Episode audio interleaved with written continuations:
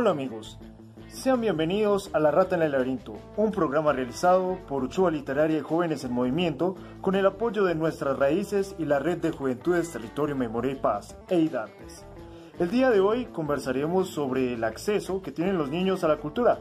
Es por ello que invitamos a algunos de nuestros amigos de la infancia para que nos ayuden a esclarecer un poco más de los puntos claves para tener una cultura para niños. Sean bienvenidos a este bello espacio. En el capítulo anterior hemos hablado sobre lo que consideramos cultura y cómo se ha ido transformando en el tiempo. Ahora nos preguntamos, ¿La cultura es de acceso para todos o solo para algunos?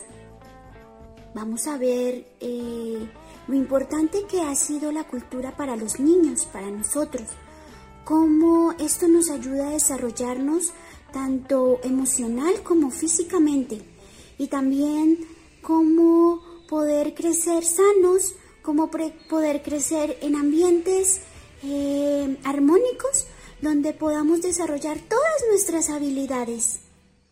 Hola, que los niños accedan a la cultura es muy importante porque debido a ello podemos ser más creativos, podemos reconocernos a nosotros mismos, reconocer a los demás y también podemos reconocer la diversidad cultural que existe en nuestra ciudad y en nuestro barrio.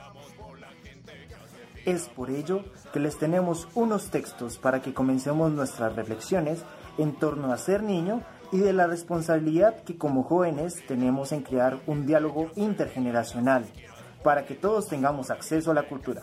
Comencemos entonces con este bello poema de Haruko. Esperamos que les guste. Sin dejar de ser el niño quien jugaba alegre, sin importar el pantalón roto, la rodilla raspada y la camisa despajada, sin dejar la infancia que con su magia hacía de un palo una espada, de un parche un gran pirata y de una caja una gran fragata impresionante. Sin dejar de ser un niño, tejes sueños dulces que conviertes en secretos rosas. Princesa de mil castillos o hada de mil luces, sin dejar de ser niño, mira en espejo al adulto que ahora eres y encuentra una chispa de tu mirada, la gran felicidad que deja el ser siempre niño. Está hablando, ay sí, como primer punto vamos a hablar sobre el juego, como uno de los ejercicios más importantes para el desarrollo de nosotros los niños y las niñas, ya que este nos permite fortalecer diferentes herramientas de socialización, de pensamiento y estructuras de relacionamiento con los demás, pero principalmente con todo el mundo onírico, ¿qué será eso? los sueños e imágenes que se generan mientras dormimos. Y también da posibilidades a que nosotros los seres humanos o todos los seres humanos puedan tener diferentes procesos de creatividad.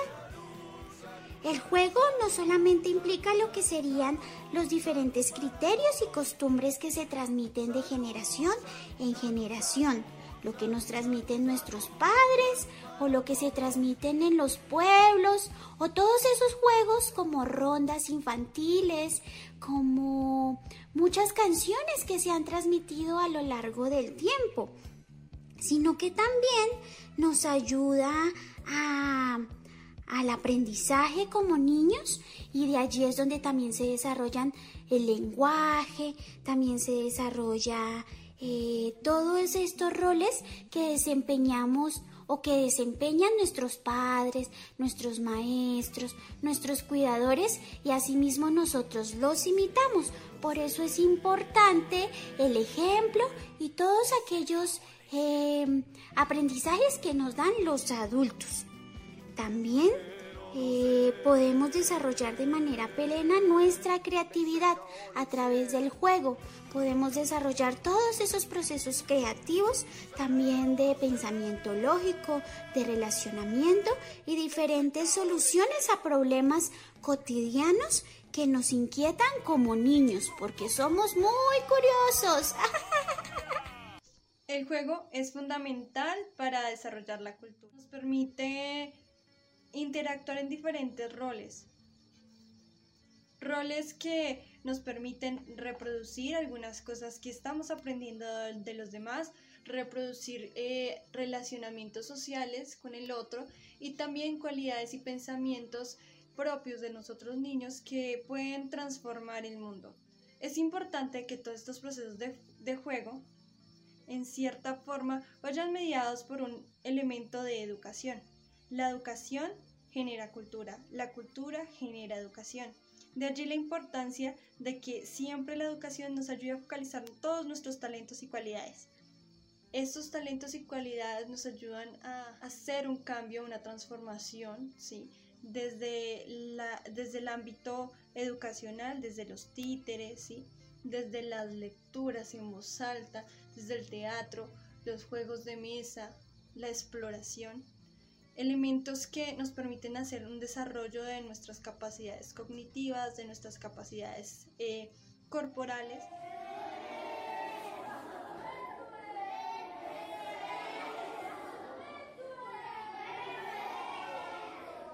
es fundamental para que nosotros crezcamos con muchos y variados intereses, eh, acciones que la pedagogía nos puede ayudar a direccionar para ser adultos más responsables, más críticos y transformadores de la realidad.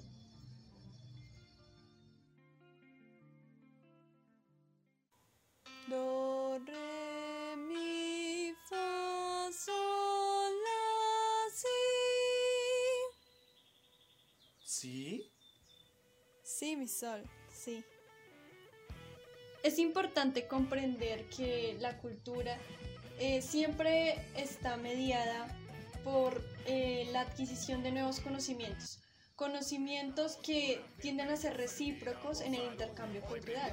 La cultura no solamente vista como un elemento propiamente académico, sino que también es un elemento de tradición, de conservación de aspectos continuos de conocimiento de las culturas que son ancestrales, de las culturas que están relacionadas con las tradiciones del campo, con la agricultura y demás.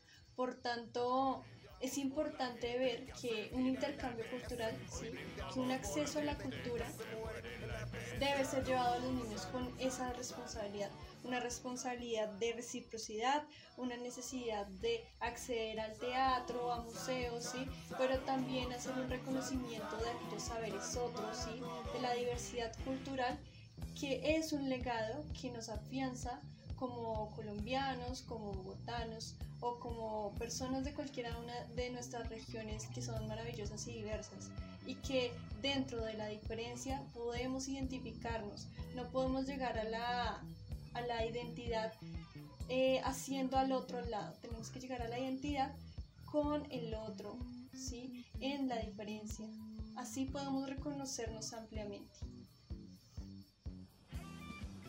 Y el tercer punto a abordar, también de gran importancia, es la necesidad de hablar de los derechos culturales que tienen los niños, ya que desde estos podemos abordar nociones de identidad, diversidad e inclusión, que son muy importantes para poder desarrollar acompañamientos y vínculos afectivos con la sociedad. Esta primera infancia ha de contar con experiencias de noticias, de herramientas, de información, y de ideas que les permitan desarrollar un propio sentido crítico de su contexto. Y es por eso que el juego termina siendo muy clave, al igual que el arte y la literatura, y la exploración de un mundo audiovisual, porque estos permiten que haya un fomento del cuidado y de que haya este cuidado en diferentes entornos en los que se encuentran, en el hogar, en la escuela, en los espacios eh, de salud, en los espacios públicos, en los parques y en otros espacios que les permitan a los niños gozar de sus derechos. Cuando nosotros como adultos desarrollamos ambientes armónicos, ambientes plenos, eh, que garantizan los derechos de los niños y las niñas, eh, vamos a ver una niñez y posiblemente una juventud eh, feliz, una juventud en donde va a desarrollar todas sus habilidades y sus capacidades. Los niños y las niñas eh, merecen, merecen espacios adecuados en donde puedan eh, desarrollar todas sus habilidades, desarrollar todas sus capacidades, donde ellos puedan también ser libres, también de expresar. A veces nosotros los adultos y muchas veces los adultos eh, cohibimos y coartamos esa creatividad, esas expresiones culturales que los niños quieren mostrar, quieren desarrollar.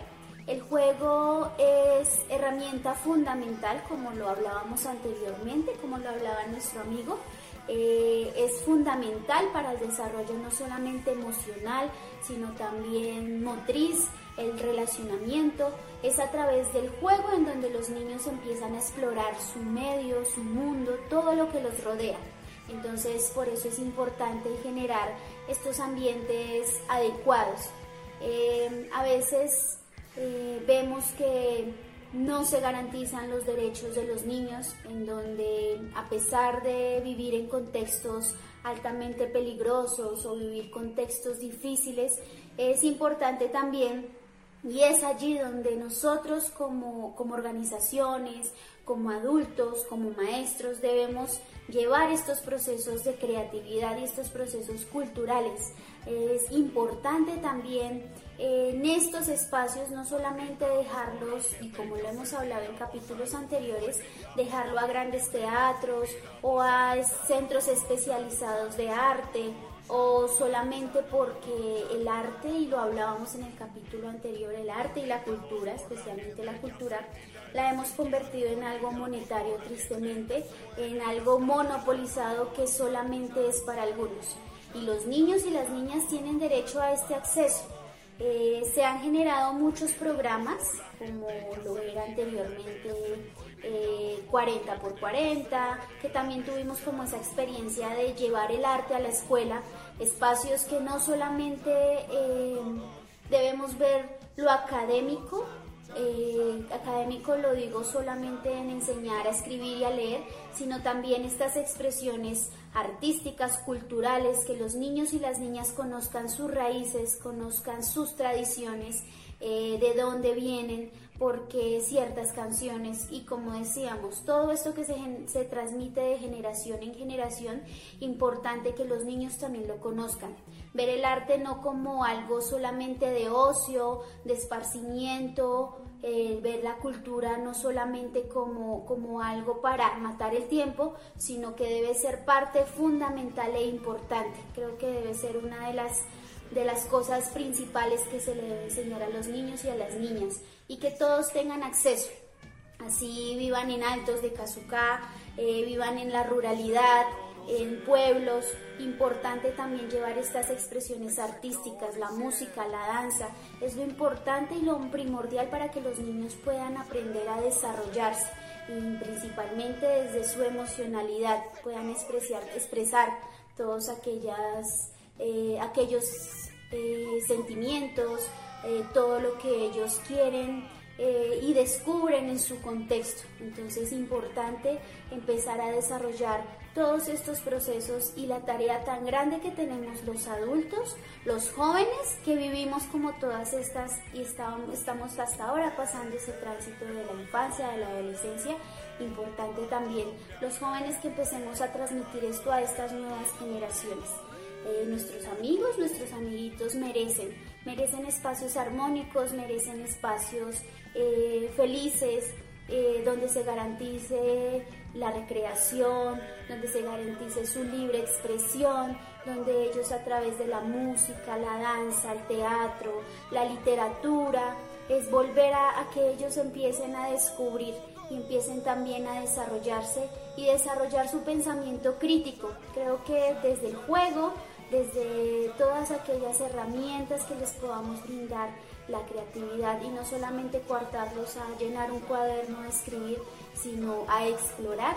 Desde allí podemos encontrar niños más críticos, niños que, exploran, niños que más adelante van a ser adultos participativos, adultos que generen soluciones a problemáticas y no solamente adultos, sino niños que también generan soluciones a las problemáticas de sus barrios, de lo que los rodea. Es muy importante también eh, generar estos espacios donde no se invisibilice al niño y a la niña, Los niños también piensan, también son seres que de hecho nos sorprenden y nos dan soluciones maravillosas en donde ellos y ellas eh, también pueden cambiar sus contextos. En capítulos pasados hemos tocado temas como la memoria, como la necesidad de desarrollar otros espacios de pensamiento frente a la literatura de la memoria en la ciudad. Y eh, en este punto, cuando hablamos de cultura para niños, es muy importante hacer memoria de cuando éramos niños. Eh, porque estos, que son nuestros juguetes, también determinan en gran parte cómo se desarrolla la identidad, eh, cómo se desarrolla también la imaginación de lo que nosotros como niños en su momento estamos viviendo y lo relacionamos directamente con espacios de crecimiento que nos permiten a desarrollar la creatividad, que nos permiten desarrollar el, acercarnos a las otras personas, acercarnos a la sociedad y demás.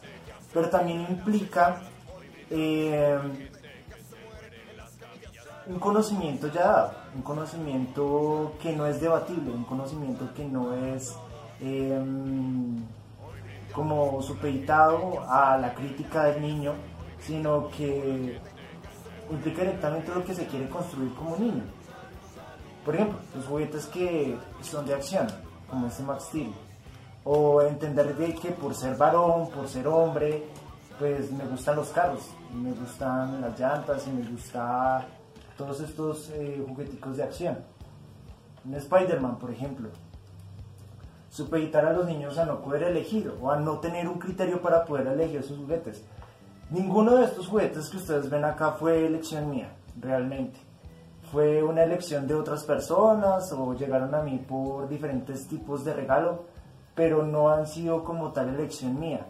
Y eso sí incide directamente en los juguetes que a lo mejor yo hubiera querido tener cuando pequeño. Cuando pequeño a mí me encantaban muchísimo las piezas para construir. Me, me encantaban armar naves espaciales a partir de estas piecitas que eran para construir bloques, bloquecitos. Y eran de los juguetes que menos me compraba. Y creo que eso también mm, detonó como aspiraciones más a, a, largo plazo, que era como, no sé, querer estudiar algo con astronomía, querer buscar y entender un poco más acerca del conocimiento del universo y de las estrellas. Creo que si en su momento los juguetes me hubieran en, en desarrollar una identidad un poco más cercana a lo que realmente quería hacer en ese momento como niño y lo que soy ahora como adulto, hubiera podido encontrar otros caminos que me hubieran eh, pues acercado más realmente a lo que soy como ser humano. Cosecha. Y en su pico, un pájaro de esos que hacen compañía a los barcos lleva colgada la historia de una niña uruguaya que no sabe leer ni escribir, que lava la ropa y prepara la comida, que ha visitado dos veces la ciudad portuaria que cuenta estrellas hasta muy entrada la noche y lanza su historia a volar hacia arriba. Sus deseos no incumben a nadie, pero aquel pájaro pescó su historia al vuelo, no muy lejos de la costa. La conserva, la cuida y la lleva consigo en sus travesías instintivas. Está solo con la historia, no llama, no avisa, no otea, para que la historia no se le pierda. Sigue ora este barco, ora aquel sus deseos configuran su vuelo. Es importante también de notar que la cantidad de oferta cultural para los niños pues es muy baja, por no decir pobre, realmente es pobre. Teatro para niños es muy básico, muy incipiente. Eh, si tenemos espacios de formación artística para niños, que no sean solamente eh, los clanes, hoy también nombrados CREA, sino que estén complementados también por los currículos de los colegios, que en la mayoría no tienen estudios artísticos, pues ahí también implica directamente de esos, del desarrollo de esos derechos culturales que ellos tengan.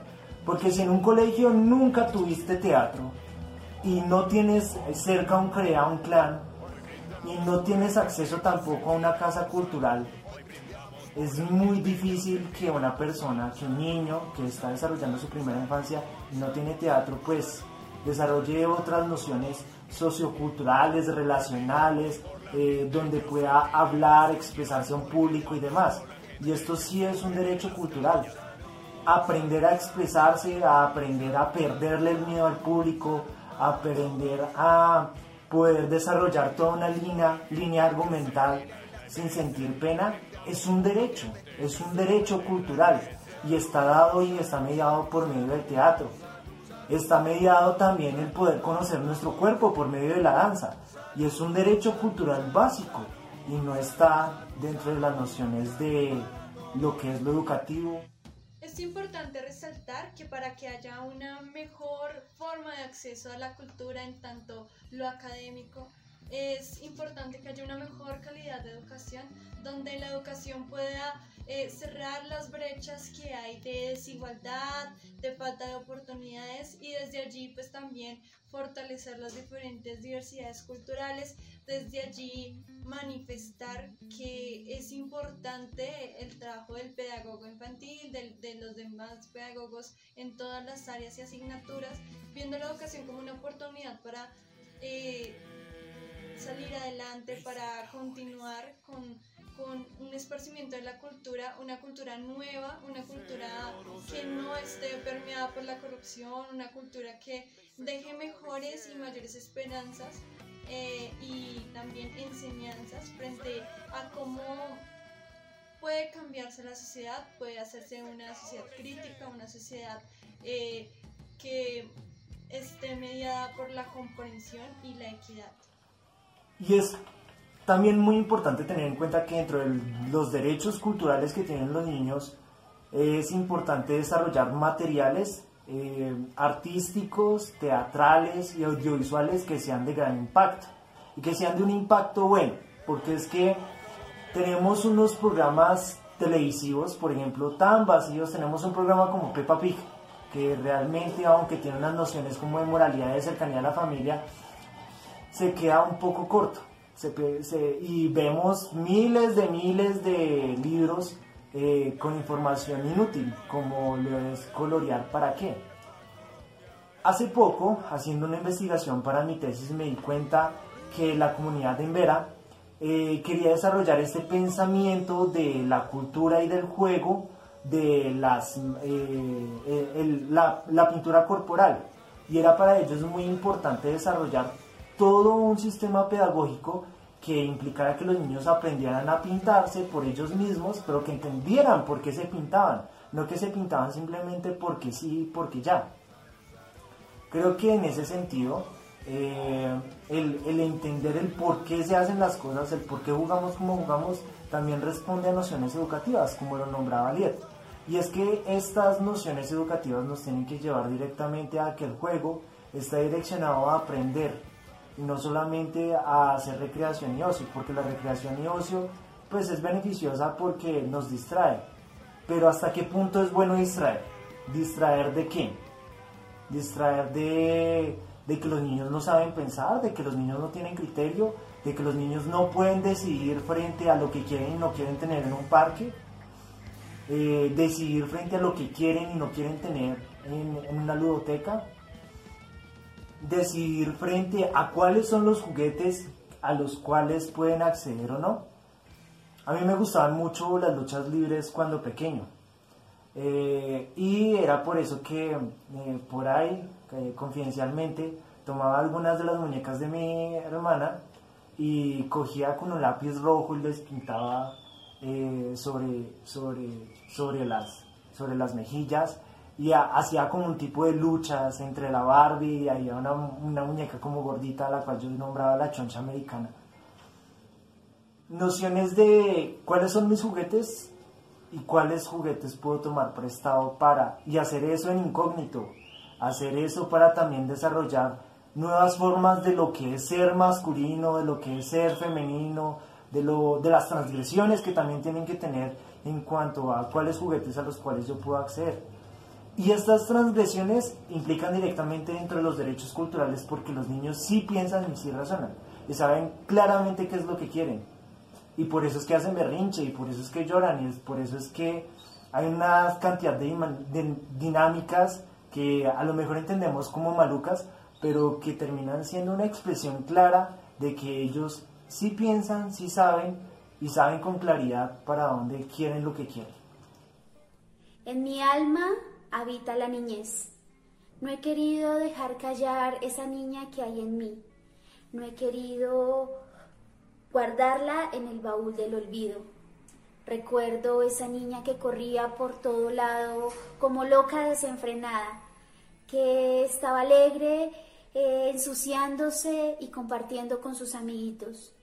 Nunca he dejado de soñar porque creo que ahí está la esencia de la vida.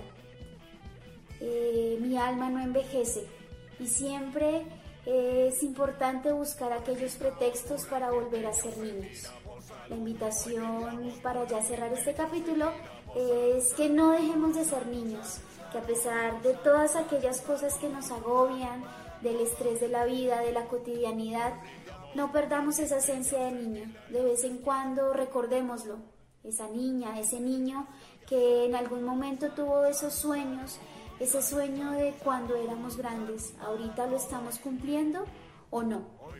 Esa es la invitación que queremos hacer, que recordemos que el juego, la cultura, si ya somos padres, ya somos madres, también tenemos a estos pequeños niños que nos llenan de alegría y nos dan toda esa esencia de, vivir, de, de cada día descubrir algo nuevo con ellos.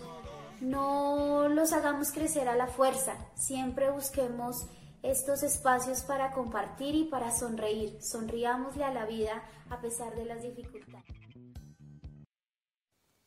George, me gustaría que mirases el cuarto de los niños. ¿Qué pasa? No lo sé. Entonces, solo quiero que mires nada más o que llames a un psiquiatra. ¿Qué puede hacer un psiquiatra en el cuarto de los niños? Lo sabes muy bien. Les queremos agradecer por compartir con nosotros un capítulo más. Eh, también esperamos que hayan quedado con muchas dudas sobre, sobre la cultura, que nos la pueden compartir a través del chat a través de, todos los comentarios que quieran hacer, también sugerencias para nuevos programas. Eh, agradecer también a nuestras raíces, a IDARTES, a la Red de Juventudes Territorio Memoria y Paz y a ON Banda que siempre nos comparte su maravillosa y nos acompañó durante estos capítulos con su maravillosa música. Eh, también agradecerles a todos ustedes por compartir con nosotros y acompañarnos en el transcurso de estos ocho capítulos que hemos ido avanzando. Eh, recuerden que nos encuentran en nuestras redes sociales, arroba Uchua Literaria, arroba Jóvenes Cultura y Paz y arroba Audio Colombia Art. Eh, esperamos que les haya gustado este capítulo, que hayan podido compartir con los niños, las niñas que de pronto tengan a su lado. Eh, y no, pues un gran abrazo, un abrazo fraterno, esperamos que terminen de pasar una feliz noche y los esperamos en nuestro próximo capítulo. Muchas gracias.